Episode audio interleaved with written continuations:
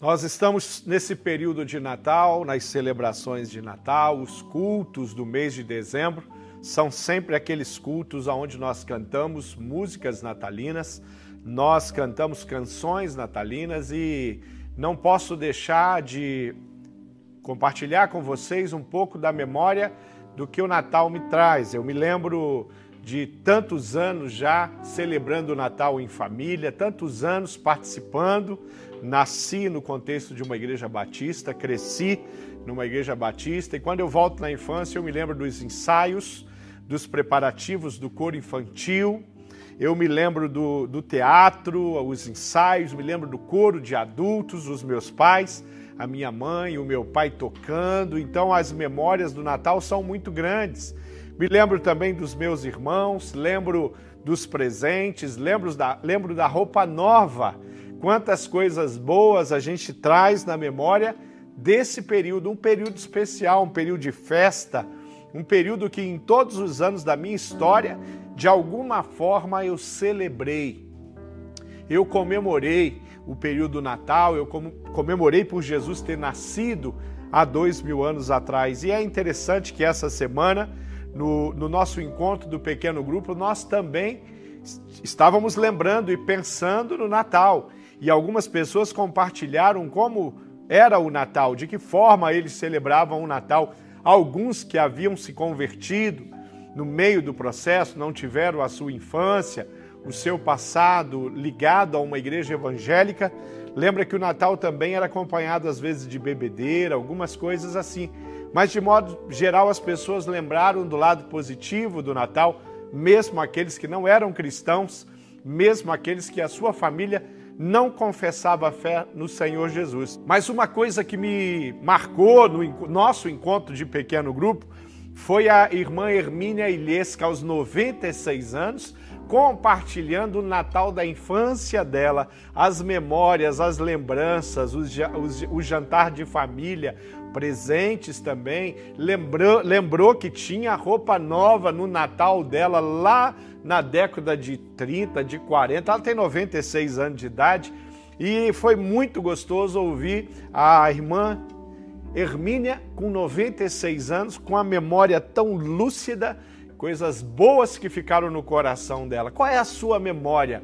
Qual é a sua lembrança? Querido, quando eu, quando eu falo do Natal, tem alguma coisa especial que o Natal tem muito a ver com família, Natal tem muito a ver com reunião de família. E por falar em família, eu queria lembrar você que Jesus também teve uma família, Jesus também cresceu numa família, ele era o filho de Deus mas ele também era o filho de Maria. Jesus tinha irmãos, ele era o primogênito, ele era o mais velho. Maria e José tiveram outros filhos, a palavra de Deus vai nos mostrar isso categoricamente. Nós não temos dúvida na palavra de que Maria teve outros filhos. A Bíblia Sagrada registra, dá os nomes, e não eram filhos de José com outra mulher, um primeiro casamento, uma suposição, como alguns teólogos em especial os teólogos católicos costumam nos trazer, nos dizer. A Bíblia não fala sobre isso, ela não diz sobre isso, mas eu queria entender um pouquinho como era a família,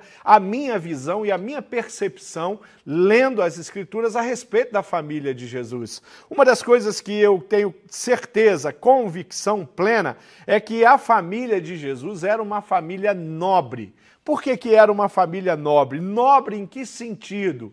Eu vou dizer que ela era uma família nobre nos valores. A família, toda a história de uma pessoa tem uma pré-história. Quando nós acompanhamos o, o o coração de Jesus. Quando nós vemos a maneira como Jesus era e como ele agia, a gente sabe que ele também teve influência da sua família. Assim como os irmãos de Jesus, nós vamos poder ver alguns textos e mostrar isso. Lucas, por exemplo, capítulo 2, versículo 21 e 24, diz que completando-se os oito dias para a circuncisão do menino, foi-lhe posto o nome de Jesus, o qual lhe tinha sido dado pelo anjo antes dele nascer, completando-se o tempo da purificação deles. De acordo com a lei de Moisés, José e Maria levaram a Jerusalém para apresentá-lo ao Senhor, como está escrito na lei do Senhor. Olha o que diz aí. Eu quero que você acompanhe comigo essa leitura.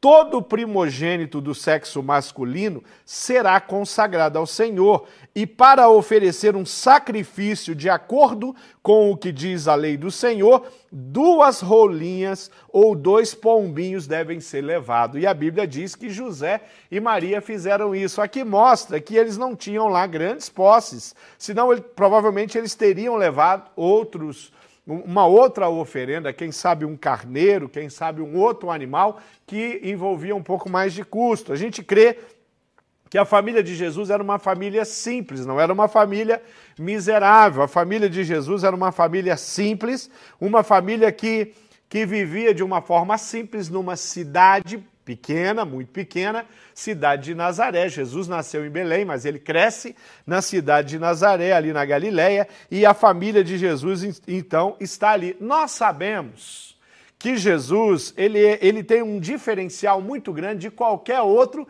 ser humano que já existiu na face da terra. Aliás, foi o único homem que não conheceu o pecado. Ele não conheceu o pecado durante o ministério dele. Ele não conheceu o pecado durante toda a história dele, na sua infância, na sua adolescência, na sua juventude. Jesus não provou o pecado porque a Bíblia nos diz isso. Mas existe um texto lá no início da palavra de Deus, lá no primeiro livro, o livro de Gênesis, no capítulo 12, versículo 2, versículo 3 e um trecho também do versículo 28, e eu peguei um trecho para compartilhar com vocês, que é uma promessa de Deus a Abraão. E Deus fala a Abraão: Farei de você um grande povo e o abençoarei, tornarei famoso o seu nome e você será uma bênção. E por meio de você todos os povos da terra serão abençoados. Será que esse texto ele tinha referência somente com a vida de Abraão? Eu não creio. Eu creio que aqui tem uma profecia. Aqui também está apontando para um homem nascido de mulher, mas não de homem, não concebida por um homem. Jesus Cristo, que através da vida dele, todas as famílias da terra foram e são abençoadas pela possibilidade de salvação, pela condição que o Senhor Jesus dá para a humanidade. Quando Deus está falando aqui com, com Abraão e falando: Abraão, deixa a sua casa, deixa a sua parentela e vai, eu vejo que isso também vai acontecer com Jesus. Jesus era de uma família simples, nós somos herdeiros do Senhor Jesus Cristo. Nós fazemos parte dessa grande nação, a nação abençoada, todo aquele que foi salvo. Olha o que diz a palavra de Deus em Efésios, capítulo 1, versículo 5. Acompanhe aí na, a, a sua Bíblia, acompanhe aí na leitura na tela. Em amor nos predestinou para sermos adotados como filho por meio de Jesus Cristo, conforme o bom propósito da sua vontade. Você consegue entender o que, que acontece? Que através de Jesus, eu e você somos abençoados, que através de Jesus a humanidade recebe a bênção da possibilidade de sim mudar a sua condição eterna. Todas as pessoas e todas as famílias são abençoadas. A bênção de Deus está sobre todo, diz a Bíblia. A bênção de Deus é com todos e todo aquele que crê, todo aquele que confessar Jesus como Senhor, será salvo. A salvação vindo com uma possibilidade através de um menino que nasce numa família simples. Jesus foi menino, como eu fui menino um dia. Jesus foi menino, como você foi menino, como foi uma criança, como você foi criança um dia. Jesus brincou, ele brincava com seus irmãos. Eu fico imaginando os irmãos de Jesus ali com ele. Eu fico imaginando porque os irmãos de Jesus eram menores do que ele. Jesus tinha amigos ali de infância, vizinhos, conhecidos, parentes. Era uma uma, uma situação onde ele cresce normal, totalmente normal. A família não está tão claro assim. Maria guardava as coisas no coração dela, mas os irmãos de Jesus não tinham essa noção de quem era o seu irmão mais velho, de quem era aquele menino, de quem ele era. Eles não tinham a convicção que Pedro teve naquele barco quando ele fala: verdadeiramente eu tenho convicção e certeza. Agora eu acredito. Eu entendi. Verdadeiramente tu és o filho do Deus vivo. Sem sombra de dúvida, Jesus era o único. Ele era verdadeiro. Sem sombra de dúvida, ele era autêntico. Sem sombra de dúvida, Jesus era o Filho de Deus. A W. Tozer, ele, ele, ele nos deixa uma frase muito especial. E ele vai dizer assim: É a incredulidade que impede nossa mente de voar para a cidade celestial e de andar pela fé com Deus nas ruas de ouro. A nossa limitação de enxergar, de entender algumas coisas, era a limitação daquela família de entender e ver Jesus na sua totalidade. Eu já vou falar sobre isso, mas eu queria é, mostrar um outro lado também da família de Jesus, que era uma família corajosa, uma família que teve coragem, ousadia. E aqui em especial, eu estou falando de Maria e eu estou falando de José, a família de Jesus os pais de Jesus, o pai que adotou Jesus como seu filho e criou como seu filho, e Maria que o concebeu do Espírito Santo. Os pais humanos de Jesus eram muito corajosos. Maria, uma moça bastante jovem, ainda muito jovem, quando ouviu o anjo, o anjo veio falar com ela, Gabriel disse a ela que ela seria a mãe do Salvador, mesmo sabendo que aquilo poderia, inclusive, poderia ensejar seu apedrejamento, poderia proporcionar um apedrejamento, ela aceita a vontade de Deus. Olha só o que diz Lucas 1,38. Respondeu Maria, uma mulher corajosa, acompanhada de um homem corajoso. Respondeu Maria: Sou serva do Senhor, que aconteça comigo conforme a palavra. Aquilo que o Senhor planejou para mim, eu estou aqui e eu vou cumprir. Então o anjo deixou. Maria aceitou o desafio. Maria já estava grávida. O soberano já tinha determinado, ele havia escolhido, ela era só um instrumento só uma serva. O, o, o pai não faz uma proposta para Maria, o pai o informa, mas ele informa uma mulher que tem um coração corajoso, que tem um coração temente, uma mulher que estava ali pronta para fazer a vontade do pai. Ao lado dela estava seu marido. Esse sentimento de, de destemor também tomava conta, também integrava o coração de José. José também era corajoso o suficiente a Bíblia diz que ele foi fazer o recenseamento da família em sua terra natal nos últimos dias da gravidez de Maria. Ele leva Maria, ele aceita aquele desafio. Lucas 2, do 1 ao 4, diz: Naquele dia, César Augusto publicou um decreto ordenando o recenseamento de todo o Império Romano. Este foi o primeiro recenseamento feito quando Quirino era governador do, da Síria. E todos iam para sua cidade natal a fim de alistar-se. Assim, José também foi da cidade de Nazaré da Galiléia para a Judéia, a cidade de Belém, cidade de Davi, porque pertencia à casa e à linhagem de Davi. Ele pertencia à linhagem de Davi e ele então corajosamente segue correndo riscos e ele vai. A gente sabe que Herodes, quando soube, quando descobriu que estava nascendo um rei, mesmo sem saber exatamente quem era e o poder desse rei, ele fica desesperado, ele fica aflito e ele ordena a morte das crianças, dos primogênitos, de todos os primogênitos que nasceram naquele período ali, o Senhor é, o Herodes vai mandar matar, uma matança horrenda, algo inaceitável, algo inimaginável. Pessoas entrando, guardas entrando nas famílias, pegando bebês recém-nascidos para matar. José protege Jesus, corajosamente tira Jesus do perigo e leva Jesus para longe, provavelmente a, a, o que a Bíblia nos, nos, nos, fala é que eles foram para o Egito, fugiram para o Egito, protegendo a vida daquele menino, daquela criança, daquele bebê, um bebê tão especial, um bebê tão nobre, numa família tão especial, tão nobre, numa família tão corajosa. Em meio a todas essas circunstâncias, muito, muito, muito complicadas, o que a gente percebe é que eles testemunham a primeira grande celebração. Mateus capítulo 2, versículo 13, versículo 15, de repente uma grande multidão do exército celestial apareceu com um anjo, louvando a Deus e dizendo: Glória a Deus nas alturas e paz na terra aos homens, às quais ele concede o seu favor. Quando os anjos os deixaram e foram para o céu, os pastores disseram uns aos outros: Vamos a Belém e vejamos isso que aconteceu e que o Senhor nos deu a conhecer. Observa isso, presta atenção nisso. Uma celebração uma grande celebração, um tempo aonde o anjo do Senhor, ele surge, os anjos surgem e eles vão celebrar. Querido, você tem celebrado o Natal? Você costuma celebrar o Natal? Olha aqui a grande celebração de Natal. O primeiro são os anjos. Eles aparecem e eles vão, eles vão se tornar um grande coral. Por quê?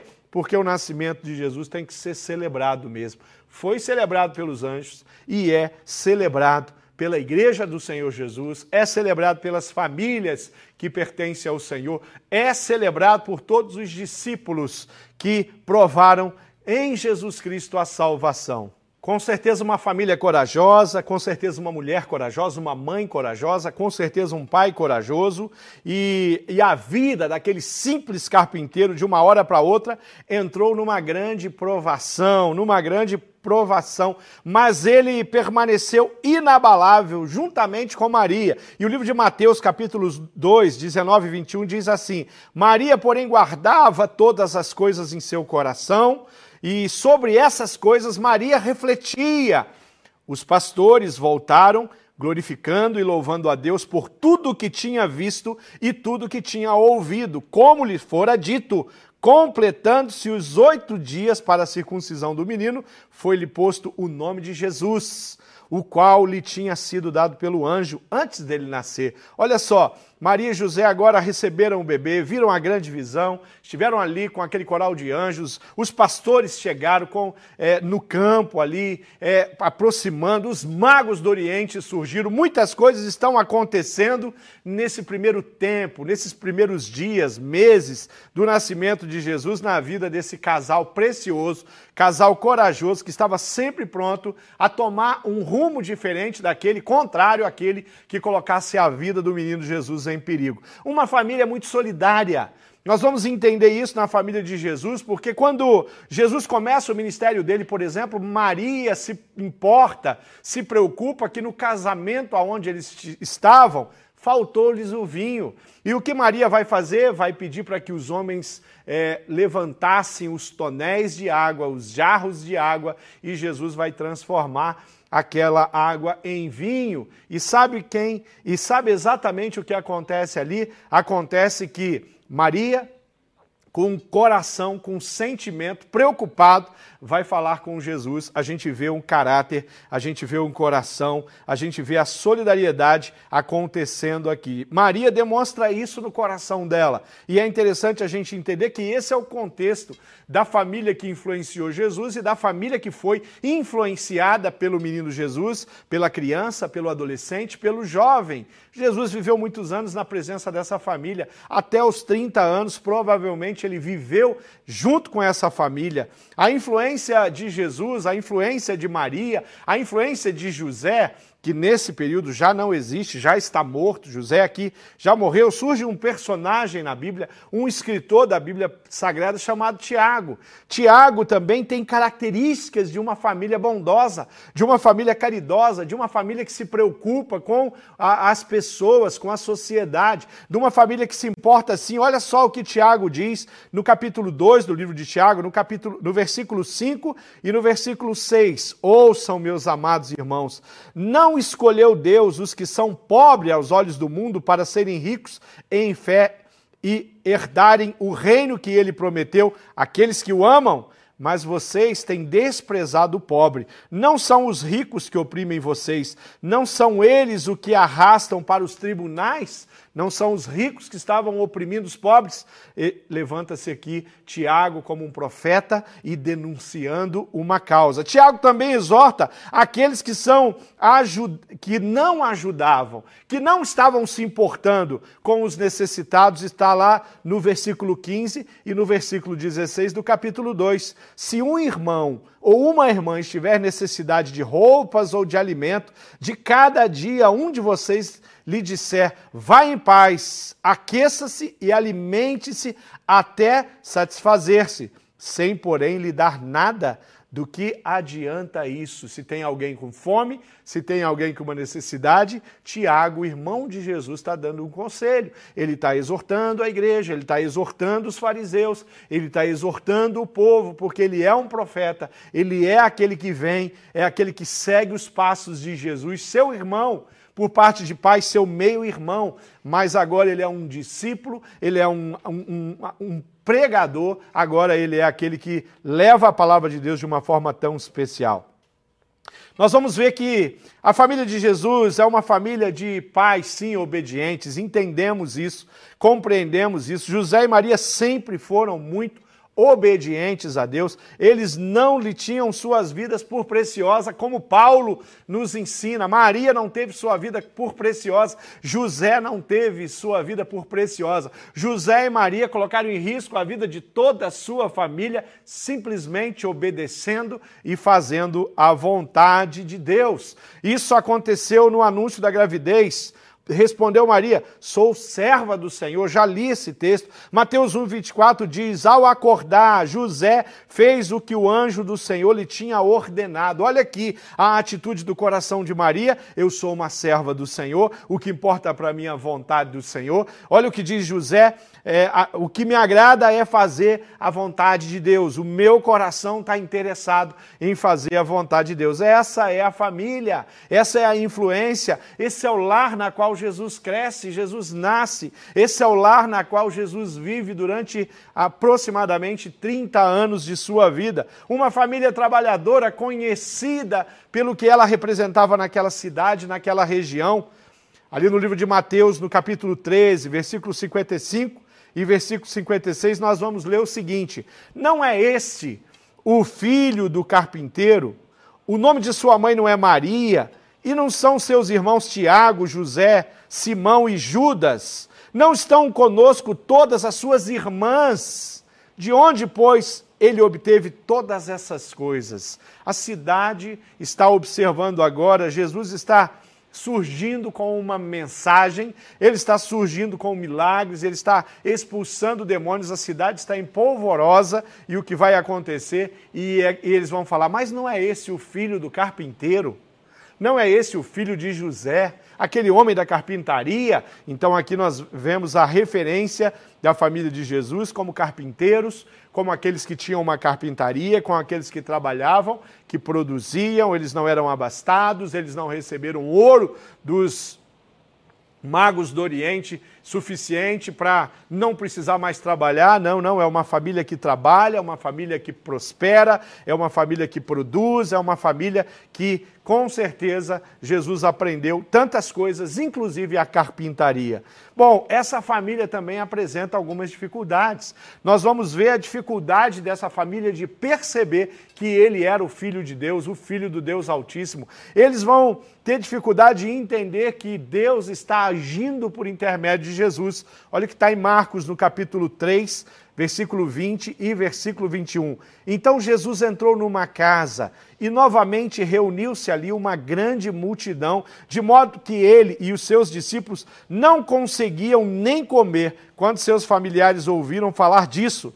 Saíram para apoderar-se dele, pois diziam: Ele está fora de si. Olha o que acontece aqui. Jesus está numa casa, provavelmente em Cafarnaum, provavelmente na casa de Pedro. Jesus está naquela casa e quando Jesus está naquela casa, ele, uma grande multidão está ali e ela está ali porque Jesus está curando e ele está expulsando demônios. Quando isso acontece, a própria cidade, os próprios religiosos, fariseus apontam e falam: ele faz milagres sim, mas ele faz milagres é em nome de Beuzebu, não é o Deus da criação, não é o Deus poderoso que está fazendo milagre. A família de Jesus está confusa e eles estão preocupados. Está todo mundo dizendo que o nosso irmão está louco, está todo mundo dizendo, mãe, que, que o nosso irmão está louco. As tias, os tios, os parentes de Jesus, a parentela, pensa numa família assim que tá, que vive todo mundo meio perto, e eles estão ali então falando: "Olha, vamos lá e vamos trazer Jesus de volta para casa". Sabe qual era a intenção deles? Pegar Jesus à força.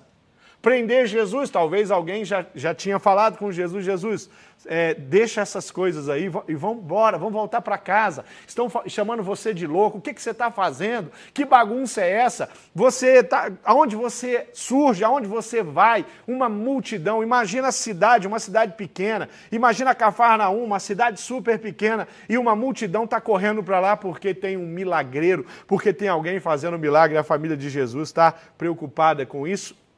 E eles estão determinados a ir lá e prender Jesus, mas quando eles chegam e as pessoas falam: Olha, olha, Senhor, a sua mãe, os seus irmãos estão aí, e ele olha em volta e ele fala: A minha mãe e os meus irmãos estão aqui. Querido, esse texto é um texto, muitas vezes, que as pessoas têm dificuldade de entender. Mas existe uma mensagem, uma proposta, onde Jesus está falando: A minha família é essa. Jesus não está dizendo que ele não considera ou ele não reconhece Maria e seus irmãos. Jesus simplesmente está dizendo: olha, é, a, a, a condição está mudando. Agora, a minha família são todos aqueles que fazem a minha vontade. Ele não está rejeitando. Jesus voltou para o lugar dele, Jesus voltou para o trono. E assentado no trono, Jesus, aquele que desde o princípio existiu, ele não é o filho de Maria, ele é Senhor, ele é Rei dos Reis. Jesus está começando a explicar essas coisas ali. A ficha está começando a cair, a própria família de Jesus vai começar a entender, e ela vai entender. Ela vai entender, sabe por quê? Porque os irmãos de Jesus também vão se converter, porque a família de Jesus também vão se converter. Naquele episódio onde a, o império está matando os discípulos, onde Tiago já foi assassinado, Pedro está preso, naquele lugar, aquela igreja se reunia para orar. Sabe quem se reunia junto com a igreja? A família de Jesus. Olha o que diz João no capítulo 7, do versículo 1 a 8. Depois disso, Jesus percorreu a Galiléia, mantendo-se deliberadamente longe da Judéia, porque ali os judeus procuravam tirar-lhe a vida. Mas o, ao se aproximar a festa judaica dos tabernáculos, os irmãos de Jesus, Jesus lhe disseram: Você deve sair daqui e ir para a Judéia, para que os seus discípulos possam ver a obra que você faz. Olha o conselho dos irmãos. Você precisa sair daqui. Eles, eles estão numa situação muito delicada, eles não estão entendendo. Quando eles estão aceitando, eles não entendem exatamente o que é o reino de de Deus, eles estão dando conselho para o Senhor Jesus. Se ninguém ver aquilo que você faz, eles estão falando, vá para um lugar grande, ah, vamos buscar um palco, vamos contratar iluminação, vamos fazer um negócio grande para que você chegue numa cidade, comece a fazer os seus milagres, todo mundo vai saber quem tu és. Conselho dos irmãos de Jesus, falando para Jesus se posicionar, vá lá, vá lá para os grandes centros, vá lá para Jerusalém, Vá para as cidades grandes, as cidades importantes. Não fica por aí. Não fica é, é, indo para lugares é, distantes. Não vá para o deserto com uma multidão. Não é isso que você tem que fazer. O tempo vai passar. A igreja vai ser perseguida assim. E aqueles irmãos confusos, ora querendo prender e levar Jesus à força, porque achando que Jesus estava louco como a multidão, como os fariseus estavam acreditando. Mas o livro de Atos traz uma revelação muito, muito, muito preciosa. E ela e diz assim em Atos 1:4: Todos eles se reuniram sempre em oração com as mulheres, inclusive, olha quem está reunido com a igreja, orando, clamando pelo, pela perseguição, pelo tempo difícil, Maria, a mãe de Jesus, e com ela os seus irmãos o livro de Atos mostra que Maria e seus filhos bio, biológicos, Tiago, José, Judas e Simão, integravam a primeira comunidade cristã que a história conheceu. Crentes no Senhor Jesus. Tiago, escritor da palavra de Deus, recebeu a revelação do Espírito Santo e nos deixa um precioso livro. Aqui nós vemos uma família, Jesus tinha uma família. Eu queria que você olhasse um pouco agora para a sua vida, para a sua família, e você entendesse que na sua família tem pessoas aí que são capazes de te abençoar profundamente, como Jesus tinha. Mas eu quero que você olhe para a sua família também com pessoas que têm a capacidade de ir contra você. Talvez você que está me ouvindo agora seja um daqueles que confessou Jesus como Senhor e Salvador e a sua família não entende isso. E talvez você esteja esbravejando, talvez você até, é, é, o seu coração te impulsione a peitar essas pessoas com a sua fé, mas eu quero dizer para você que Deus é poderoso o suficiente para mudar a história da sua família. Deus é poderoso o suficiente para derramar sobre a sua família um coração de bondade, um coração de pureza, um coração corajoso. Como nós podemos ver aqui naqueles que foram os pais de Jesus, naqueles que criaram Jesus, naqueles que conviveram com Jesus, uma família que foi devota do Senhor Jesus uma família que correu riscos. Jesus se importava com Maria quando ele falou: Olha, é, os meus pais, a minha mãe, os meus irmãos são vocês, todos aqueles que fazem a minha vontade. Somos nós, nós somos a família de Jesus. Nós vamos viver eternamente na família celestial, na família espiritual. Deixa eu te lembrar uma coisa: a sua família terrena, ela fica aqui. Eu sou casado, tenho uma esposa, eu tenho filhos. A Bíblia diz que lá no céu, eu vou reconhecer a minha esposa Márcia, lá no céu, eu vou reconhecer os meus filhos, os meus pais. Mas eles não vão ser meus pais, eles não vão ser meus filhos, eles serão meus irmãos. A família eterna. Sabe qual é a família que é eterna? Não é a família que nós temos aqui na terra, mas é a família que Cristo estabeleceu. Que família é essa? Aquela que ele falou ao responder: Aqui estão a minha mãe e os meus irmãos todos aqueles que fazem a minha vontade. Esses são a minha família. A sua família terrena precisa provar e precisa conhecer desse Deus e desse Senhor. Você, se ainda não entendeu que Jesus Cristo é o Filho de Deus, que aquele bebê que nasceu transformou a história, mudou a história, dividiu a história e na sua vida ele pode também trazer um grande divisor de água, aonde ele muda a sua realidade eterna.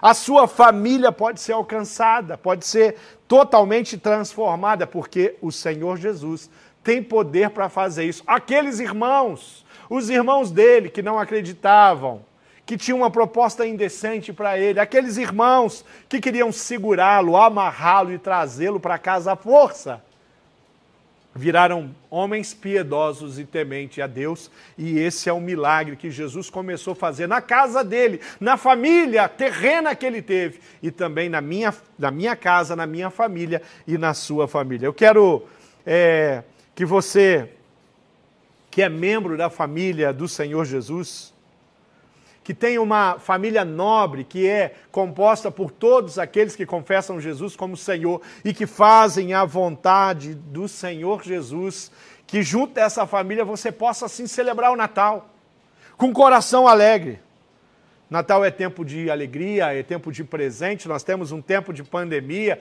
o Natal vai ser um pouco diferente, mas não vai ser com um valor, com princípios diferentes, ao mesmo princípio de sempre, o mesmo valor de sempre, a mesma devoção do nosso coração. Eu desejo que você seja obediente à palavra de Deus até o fim, e conforme a palavra me desafiou, eu quero convidar você a entregar a sua vida e a sua família nas mãos de Deus. Você pode, você pode fazer isso comigo? Você pode fazer uma oração comigo? Você pode fazer uma oração e falar: Senhor, eu entrego a minha vida e eu entrego a minha família nas tuas mãos. Você quer fazer isso agora? Estou cansado de brincar de fé. Você está cansado?